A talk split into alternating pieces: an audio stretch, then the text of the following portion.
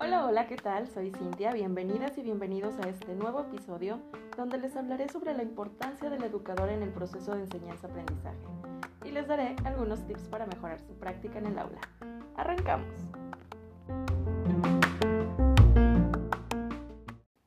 La mayoría de ustedes se preguntará qué es un educador. Un educador es aquella persona que se encarga de facilitar el proceso de adquisición de conocimientos. También se encarga de promover el desarrollo de habilidades y destrezas de sus educandos. El educador puede hacer uso de diferentes modelos pedagógicos para enseñar. Dentro de las concepciones pedagógicas, Díaz Bordenave destaca tres modelos de educación.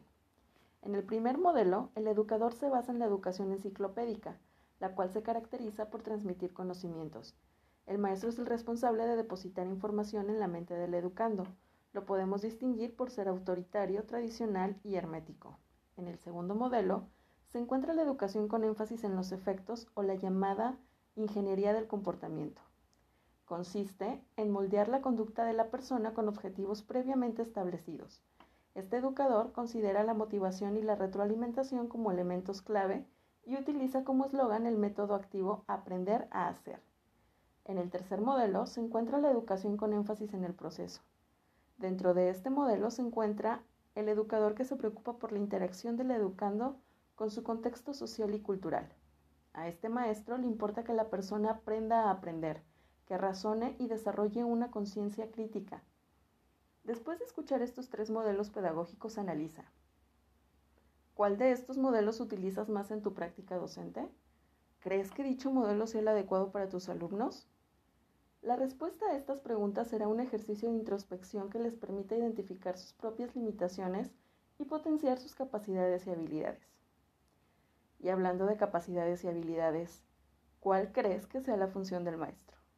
¿Crees que los maestros se limitan únicamente a guiar, orientar o transmitir conocimientos? En diversas ocasiones, tu profesor, tu profesora, seguramente experimentarás dudas sobre tu labor como docente. Esto es completamente normal. Es probable que entre tantas tareas propias de tu profesión pierdas de vista lo importante. Por eso te voy a dar un breve recordatorio sobre algunas de las principales funciones del maestro.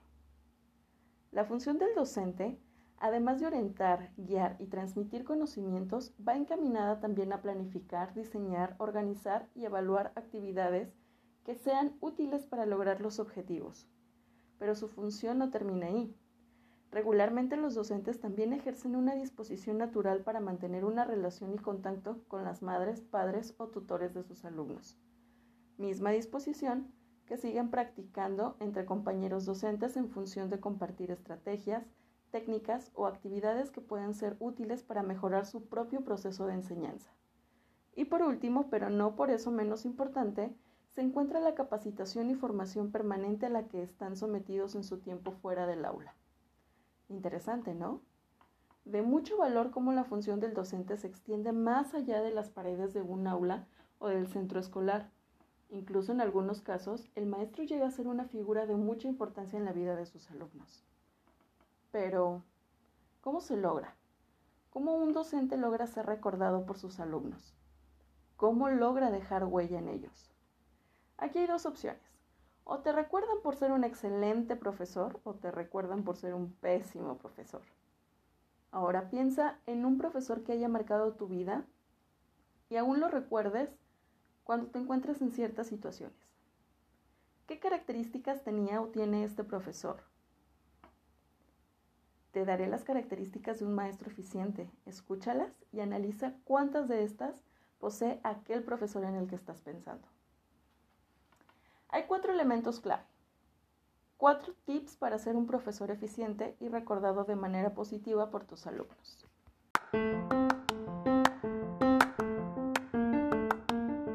La primera, la capacidad de motivar. Una de las características que más se observa en los profesores eficientes es la capacidad de motivar. Bien dicen que cuando no hay motivación y gusto por realizar o aprender, no hay nada más que se pueda hacer. El maestro que tiene la capacidad de encontrar la forma adecuada de motivar e incentivar a cada uno de sus alumnos es recordado precisamente por la forma en la que se acerca a ellos. La segunda es enseñar con pasión, que va directamente relacionada con la vocación. Cuando a un profesor le apasiona lo que hace, se nota, se disfruta y se agradece. Cuando entres a tu salón de clase, entra con energía, con actitud positiva. Si tuviste un mal día antes de llegar, sácalo y déjalo fuera. Recuerda rápidamente el motivo por el cual decidiste enseñar. Eso evitará que factores externos vayan aniquilando esa pasión por la docencia. La tercera, planificar y adaptar tus clases. Característica muy importante en un maestro eficiente. Esta característica jamás se debe dejar de lado. Es la que le dará rumbo y estructura a tu proceso de enseñanza-aprendizaje. Un maestro desorganizado siempre deja un mal sabor de boca. Y no te confíes de que cuentas con empatía o que eres bueno para motivar a tus alumnos. Recuerda que ellos merecen un profesor eficiente y que además eres un ejemplo a. Y la número 4. Cuida el clima escolar. Ojo aquí, el clima escolar se puede llegar a confundir con la atmósfera escolar. Recuerda que en la atmósfera escolar intervienen los factores internos y también los externos, como el contexto familiar y social del alumno. A diferencia, en el clima escolar intervienen solo las relaciones que se producen dentro del aula. Es importante que tomes en cuenta que para generar un clima escolar óptimo debe existir el respeto mutuo, bajos niveles de conflicto, conductas positivas, mantener transiciones fluidas entre un tema y nunca debe faltar la correcta expresión de las emociones. Sin duda tratar estos temas resulta de gran importancia. Si eres docente te ayudará a refrescar y recordar esos elementos que son indispensables para la mejora de tu práctica docente. Y también te ayudará a realizar una autoevaluación consciente sobre tu labor en el aula. Te facilitará identificar las debilidades de tu propia práctica para así convertirlas en fortalezas y por otro lado, para las madres y padres de familia, siempre será de gran ayuda analizar si el profesor de sus hijos posee alguna de las características mencionadas. Incluso empaparse de información sobre los modelos educativos nunca está de más. Sea cual sea tu caso, espero te haya servido la información y los consejos. Y me despido con esta frase de William Arthur Ward. El educador mediocre habla, el buen educador explica, el educador superior demuestra, pero el gran educador inspira. Gracias, gracias. Los esperamos en el siguiente episodio.